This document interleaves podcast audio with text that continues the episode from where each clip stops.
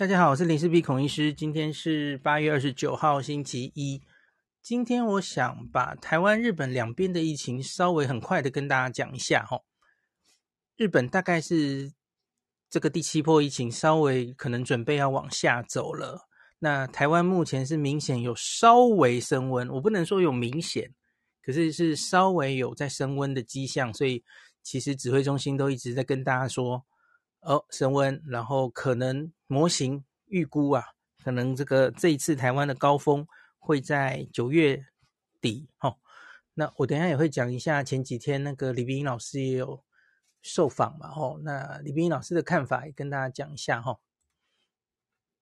但日本也讲一下，我们先讲日本好了。哈，因为上礼拜我曾经把日本的那个 NHK 的资料抓出来嘛。哈，那我今天。再抓了六天，其实我我原来是预估想要这个前两个月了哈，因为进入 BA five，日本大概是七月一号开始，那到八月底正好满两个月，我想抓一次哦。可是因为今天星期一想开房，我就今天先抓了一次，到这个八月二十八号为止，所以我还差三天，可是其实也差不多了啦哈。那大家应该记得，我上礼拜说抓 BA five 的这个致死率是落在万分之七哦。那现在又多了一周，那又多了一百二十万人确诊左右哦，一天大概二十万人，那死亡也多了一千多人。那现在的致死率稍稍增加一点，那变成了万分之八哦。那今年前半年的 Omicron 的 BA one BA two 的致死率是万分之十七，所以它还是没有到那个之前 Omicron 的一半哦。可是我想这个数字会再继续往上哦。上次有跟大家讲哦，那光看这个高峰发生在哪里哦？在八月二十三号，就是盂兰盆节之后啊，八八月二十三号。单日死亡创下了这个两年多来的新高，吼，一天死亡人数三百四十三人。那这一波在八月九号以来，其实死亡人数就屡屡破两百人，吼，那就一直在停在两百人以上。那到现在为止，其实还没有明显下降。那最高峰，目前的最高高峰发生在八月二十三号，吼。那回头看半年前，那个时候这个死亡人数大概是二月十五号。我就跟大家说，大概差半年嘛，吼，这个死亡人数屡屡破两百人，然后那个时候呢，倒是没有破到三百那么多了，吼。那三月十一号之后才慢慢下降，吼，那时候维持了三周左右，所以我觉得这一次大概可能要看到九月中左右，这个资讯会比较明朗，吼，那致死率可能就会。一直升高，升高，然后就停在某一个地方，就就达到一个平衡，然后我猜搞不好会到万分之十到十二左右哦，好，不负责任猜测这样哦。好，那这个奥密克戎到目前 BA five 哈，已经两个月哈，还差三天就两个月了哈，已经九百二十一万人确诊了哦，七千七百七十个人死亡这样子哈，这是在日本的状况。好，然后另外是台湾了哈。台湾今天有一个新闻说，罗富在记者会跟大家说哈，呃，我们的这个台湾的这些案例，然后定序哈，发现这个 BA.5 可以说已经越来越多了哈。今天创新高，今天我们的 BA.5 已经到了，等一下哈，哦，你拿出来。哦，拿出来不见，等我一下哈、哦。有有有，今天本土定序的 BA.5 占四成，哦，四十点二 percent，这是最高哈、哦。我们之前应该是一周吗？占比才十八 percent，可是现在已经一口气到了四十，所以大概再没几天呐，哈，我相信应该台湾多半就是过半了，哈，多半。这个培养出来都是 BA.5 哦，就是跟国际大概都是这样子哦。那今天是公布国内新增一百五十五例 Omicron，然后四十点二 percent，那九十四例是 BA five 哦。上周是针对两百三十四例定序，所以这是抽样了哈。两百三十四例里面九十四例是 BA five，那它的地理分布是北部最多了哈，北部六十八例，中部十一例，南部十三例，东部两例。东部是首次监测到个案了哈，可是你看北部为首，可是中南部其实也都有了哈，所以其实 BA five 已经到社区了，毋庸置疑，而且它即将成为主流的病毒株哈，快速取代原本的 BA two 哈。那所以我指挥中心从一些资料都已经看出来，大概现在疫情是在升温当中了哈，我我。内部有看到有一些资讯，哈，有些医院，因为到目前为止，医院其实对陪病家属都会做一些筛检嘛，哈，那可以看到说那些筛检阳性的比例，其实这几周也是越来越高，哈，那所以台湾这一波的确 BA.5 有在升温哦，好，可是到底会升温到什么程度？那指挥中心一直说的九月底，到底合不合理，哈？那我们来看一下李明老师受访的时候他的说法哈，那他是其实应该说相对是没有那么悲观吧哈，我可以这样讲哈。那他是预估 B A five 疫情可能只会有小波小波的成长，那这个其实跟我跟很多专家讨论的意见是差不多哈。就像叶医师其实常跟我说，分析这个国际前面才刚刚有很大一波 BA two 的国家，因为 BA two 跟 BA five 其实是长得比较像的哈，所以通常一大波 BA two 之后的国家 BA five 并不会太严重。那我觉得日本可能算是异类，因为日本其实是一一波大 BA one，BA two 比较小，诶，可是结果它 BA five 非常大哈，所以日本现在的这一大波 BA five 哦。所以让有一些人担心台湾会不会 BA.5 也比较严重，可是我觉得大概我们不会走日本这条路哦，因为日本是大 BA.1，结果再大 BA.5，它 BA.2 没有很大哦。那我们来看一下老师怎么讲了哈。那李医师预估哈，这是二十五号的访问了哈。那他说新一波疫情可能会再增加约两到三成的总人口遭感染。你想一下，两到三成是多少？台湾是两千三百万人嘛，吼，那所以大概是再多个四百万、四五百万的人这样。可是他这个指的是全部哦，是包括黑数哦，吼。他说过去黑数约有五到十 percent，那他认为疫情只会有小波成长，像是比方说美国，美国 BA.5 也算是撑过，吼，它只增加了十到二十 percent 而已，吼，这波疫情其实很快就过去了。那可是冬天可能会再上升哦，冬天是在后面的一件事哦。然后这个李丕说哈，新冠的每一波疫情可能大约会让总总人口两到三成感染，可是感染中很多是黑数哈。那这些黑数只要是没有保保防疫险的人，所以他他不急着去把它诊断出来哦，或是有请假或没请假都没有关系等通报意愿比较低的民众比较多哈。他自己初估这个黑数占总人口数约五到十 percent 哦。那李丕表示，很多人担忧 BA.5 传播速度比较快。那可是台湾疫苗这个接种数啊，有一定的水准。我们其实现在疫苗真的打的蛮蛮多了哈。要要真说比较不足的，可能是小小孩那群哈。我等一下也会讲一下日本的。这一波第七波也有儿童的一些数字出来了哈，很久没有更新给大家听哦。那我们之前感染人数也蛮多的哈。那过去古老病毒株这个至少也有交叉保护力，那所以他觉得就算遭到 BA.5 感染，应该也是轻症为多了哈。那李李丕也观察到日本比较怪的这个现象了哈。他说全世界只有日本比较怪，BA.5 有比较大规模的流行。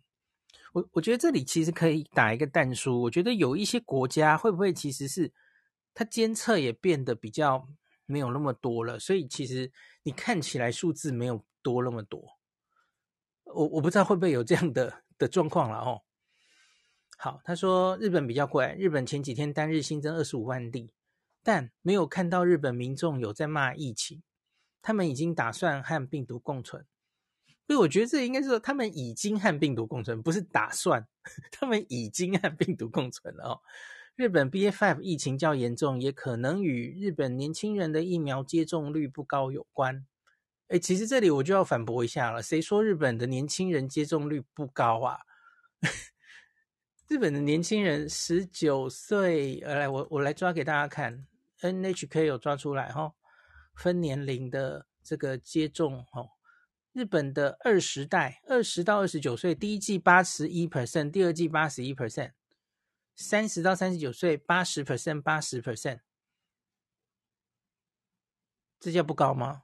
呃，没有台湾高，对，因为台湾是二十到三十岁是最高的一群。我跟大家说，就是很很奇怪嘛，哦哦，就也没有多惨啊，就是有八成啊。OK，好，那你要继续去看到第三季、第四。第三季了哦，那当然可能没有那么高，没有错哦。那可是问题是防感染，其实现在主要也不是在看这些打几剂，对吧？哦，你你你即使打三剂，干嘛还是照样感染嘛？哦，那个现在原本的疫苗防感染的效果其实已经是很不好了哈。好，然后继续看老师还讲什么哈。那他说，在美国的 BA.5 疫情，其实英国也是哈。仅看到小小的一波增加，大概十到二十 percent，代表过去遭新冠病毒感染还是有一定的保护力呀、啊。所以我觉得应该是 BA two 对 BA five 明显是有交叉保护力的。OK，那不会造成更大的流行。因此，他认为国内新一波 BA five 疫情也仅是有小波成长，会很快消退。但这波疫情过去，不代表就风平浪静。冬天即使没有新的突变，也可能会再上升了哦。那么疫情何时才有完全消退的一天呢？李秉颖表示，可能要到这个话，老师其实讲过很多次了哦，可能要到再一两年才会逐渐完全的流感化。老师常用的字甚至是感冒化了哦。那目前 BA five 疫情由医师指这个幼儿当首当其冲。李斌表示，目前六个月到五岁婴幼儿啊，已经开始打疫苗。六个月以下没有疫苗的婴儿，可以靠妈妈打疫苗保护。哈，过去研究发现，孕妇打三剂，妈妈抗体可以给予小朋友六个月的保护力哦。好，在这里我插出来讲一下这个呃重症的问题哈。那台湾呃，对不起，是日本。我我今天也找了一下日本。我我之前在去日美国 去日本前，我有跟大家分析这个儿童日本的儿童重症医学会，他们有对第六波阿密孔这个儿童新增的一些重症做出一些统计哦。的，那一集我是跟大家说，之前他们有十例、十一例啦，对不起，前半年十一例的急性脑症哦。好，那可是七八月进入七八月以后，他们在八月十七号有最新的一次更新哦。那进入第七波，的确这个因为确诊那么多嘛，我刚刚就说已经超过八百万哦。那所以当然也是有很多呃儿科的病人会进入加护病房哦。那所以七八月他们也收集了一些案例，那这个报告才刚刚出来哦。那他这里急性脑症。竟然占了二十六点六 percent，那我看一下那个，他这个报告只有图哦，所以我从图上看起来哦，大概只有只算那个图的案例，从七月到八月以来哦，这两个月已经报道了近三十例的急性脑症哦，这有点多诶。前半年其实只有十一例嘛，哈，分母其实差不多嘛，一个七百万，一个八九百万，哈。所以，诶，怎么感觉有变多哈？我不知道是不是因为是有唤起大家的注意，所以他才去有有报的更多哈。那可是我目前还没有找到关于这些急性脑症的详细的案例说明。那到底是多少人进了加护病房，然后愈后怎么样？有多少人死亡？年龄分布？这个我现在没有看到。我假如看到了，再跟大家讲哦。那所以我觉得这个 BA five 哦，它一样在日本的儿童是有看到急性脑症的，我们不能轻忽这件事哦。哈，那 Miss C 当然也有了哈，那可是 Miss C 比较少，Miss C 只占一点八 percent。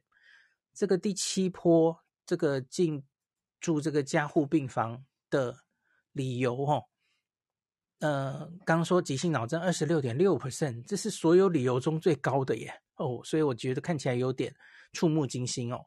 那另外十七点四是热痉挛了哈，就是抽筋了哈，十七点四那也蛮高的哈。那肺炎，因为肺炎可能是插管需要氧气，这个占了二十二点九 percent。那其他就都比较少了哈，像是也会讲这个笑吼哈，大概只占了一点八 percent 这样子哈。好，这是跟大家补充一下这个小儿哈。所以，假如啦，如指挥中心这个预估的哈，我们接下来会有一波 BA five，我不知道是高是低了哈。可是目前台湾这个。疫苗覆盖率最低的一群，其实就是小朋友嘛，吼，我们的小朋友那个疫苗覆盖率现在是应该是十几 percent 而已吧，吼，我没记错的话，所以要小心这群小朋友会重症，吼。那有有人在问日本的小朋友打得高不高？那关于这个十八岁以下，或者说。小学生或是五六岁以下小小孩的疫苗的覆盖率，其实台湾跟日本就不太一样哦。因为大家知道，我们五月那波疫情的时候，我们有蛮多儿童的重症，那个社会也非常重视这一块嘛，哦，所以其实我们现在当时啊，而小学生其实打得很很快，哦。那所以我们的五到十一岁第一季已经是接近八成了哦，这跟日本很不一样哦。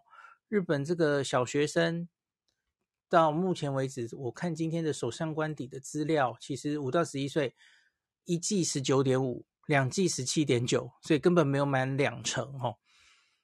那因为大家看，我们回想一下五月，我们那个时候其实风声鹤唳，报了很多儿科重症嘛，哦，所以也让家长施打意愿是很高的哦。也其实全世界的儿童，其实都是重症没有那么多，死亡没那么多。那而且他们经过两年多的疫情，其实儿童多半之前都已经得过了，所以在推儿童疫苗的时候，其实他们家长就并不会非常呃有施打的意愿哦。这点台湾跟别的地方是不太一样哦。所以我们小学生其实已经打到快八成。那五岁以下小小孩，我们是莫德纳率先开打嘛，吼。那日本现在甚至五岁以下其实是还没有开打的，吼。那可能就是我我前面有跟大家说，日本的儿科的重症，哦，相对大人来说，他们觉得其实还是相对不严重的，吼。那可是台湾这五月我们已经讨论过很多了，吼，我们有看到很多例的这个脑炎，吼，脑炎重症。那似乎是不成比例哈，有比别的地方多一些哈，所以家长是比较担心，所以我们开放这个五六岁以下，呃，应该说四五岁以下，对不起，的这个小小孩的疫苗接种时间也比日本早哦，日本现在好像还没开放，那我们也打了大概十几 percent 这个小小孩的疫苗了哈。那我自己是觉得，假如在一波 BA two 来的话，呃，BA five 来的话，呃，预期我们从日本看到也有一些脑炎重症的报告，那台湾大概也不会幸免的吼。所以在我们目前台湾的每一个年龄层里面，那你要说疫苗覆盖率最低的，可能就是五六岁以下的这群人哦。那 b f f 来的话，我相信他们还可能会有一些重症出来。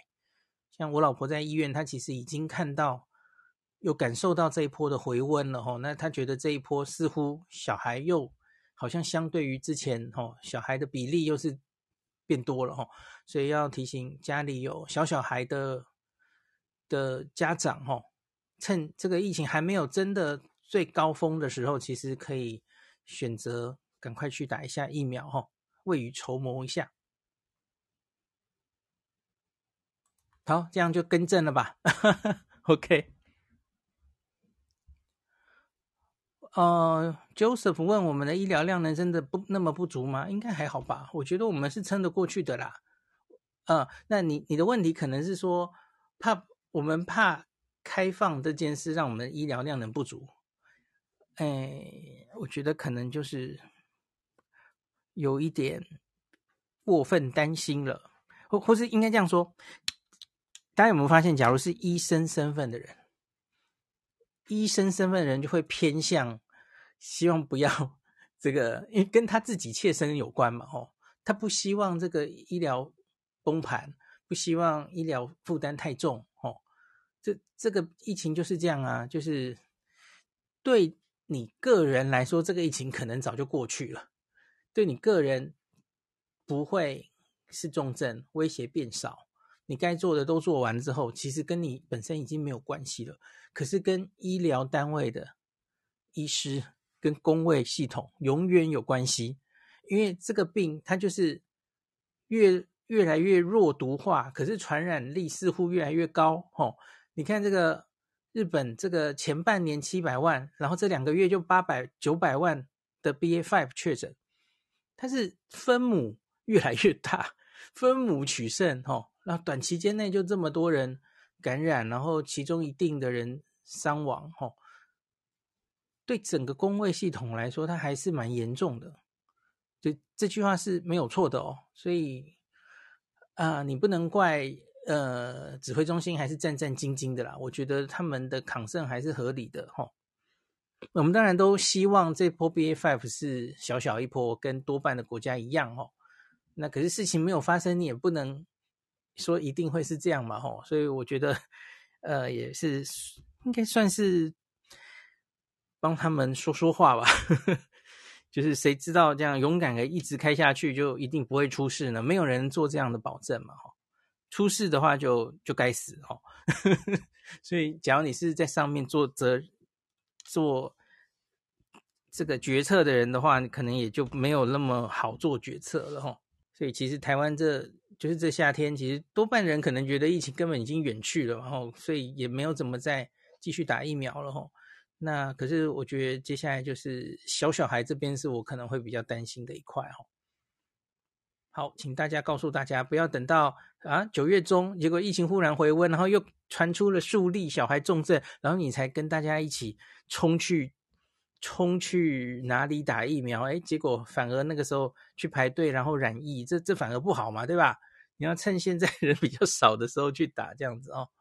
我知道台湾有一些家长是在等 BNT 哦，好像最近进要进来了嘛，哦，不打莫德纳哦。可是我其实很早就跟大家分析过了，哦，这个没有道理，就是很多人都在看最近有一些新闻，或是有些专家说 BNT。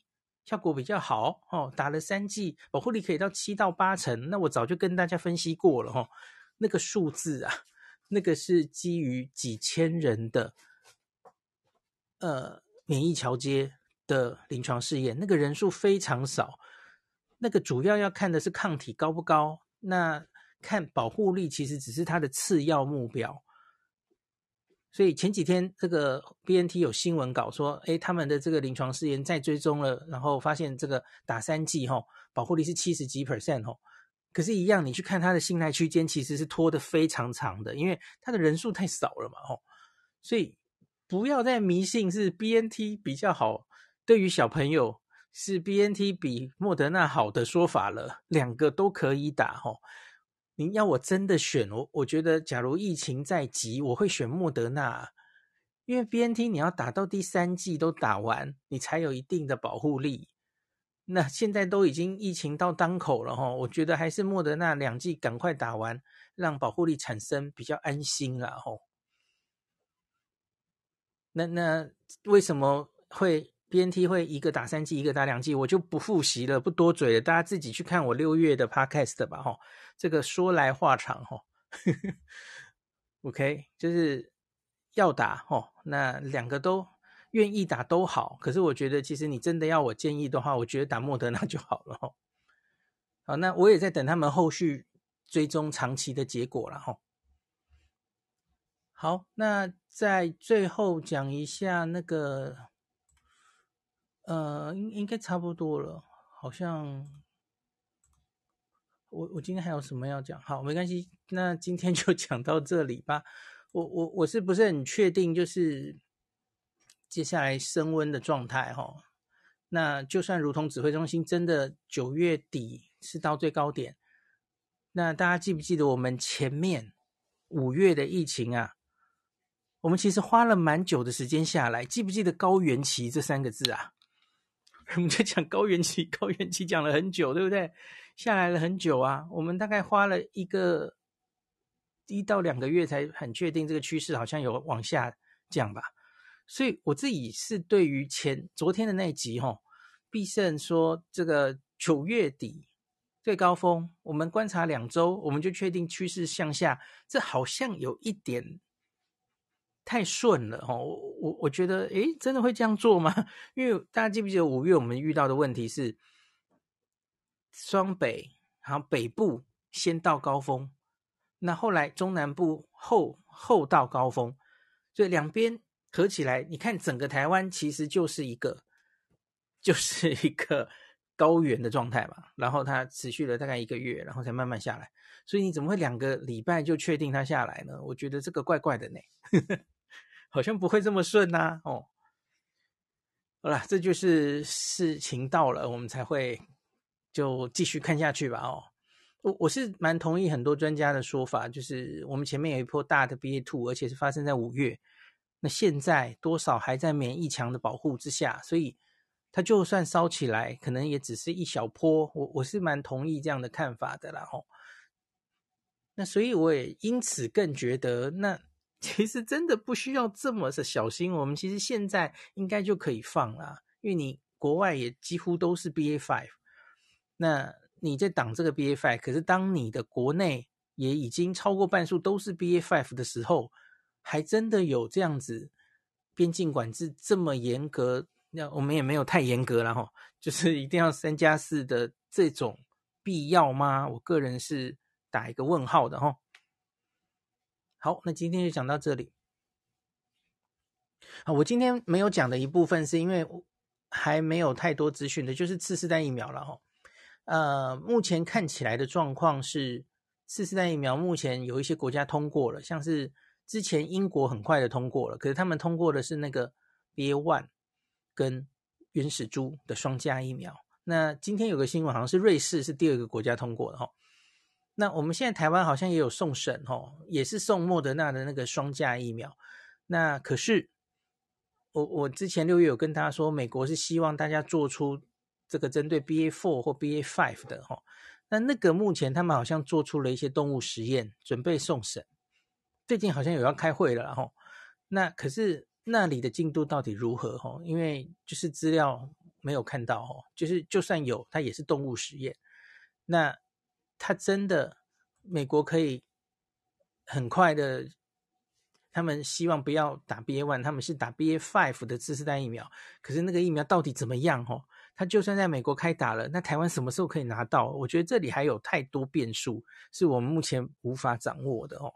那只是我知道多半的国家好像也不想等了，就觉得 BA one 的资料，就是 BA one 跟原始株的这种双价疫苗，其实。就是可以接受的了哈，所以好像就打算打这一个了哈。那前一阵子也有人就问问我说：“哎，那台湾要进的次世代疫苗是哪一种？”我觉得初步应该是进这个莫德纳的 BA one 的这一个吧哈。后面那个因为还在动物实验的阶段，所以我们还不是很确定哈。那我这里有看到这个中央社的。八月二十九号，今天的新闻哦，莫德纳次世代疫苗完成补件，本周台湾会展开 EUA 审查哈。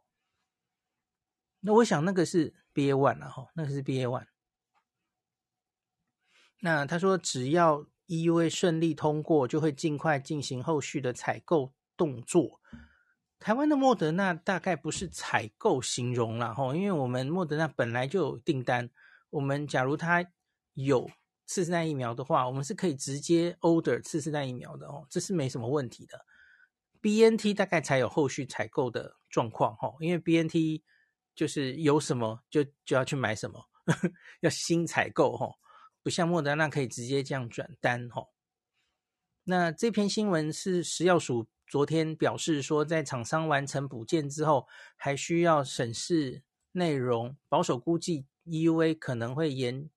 到九月初这样子哈，那另外美国也还没有过嘛哈，所以我觉得也会看美国的动作吧。目前其实只有英国跟瑞士过啦。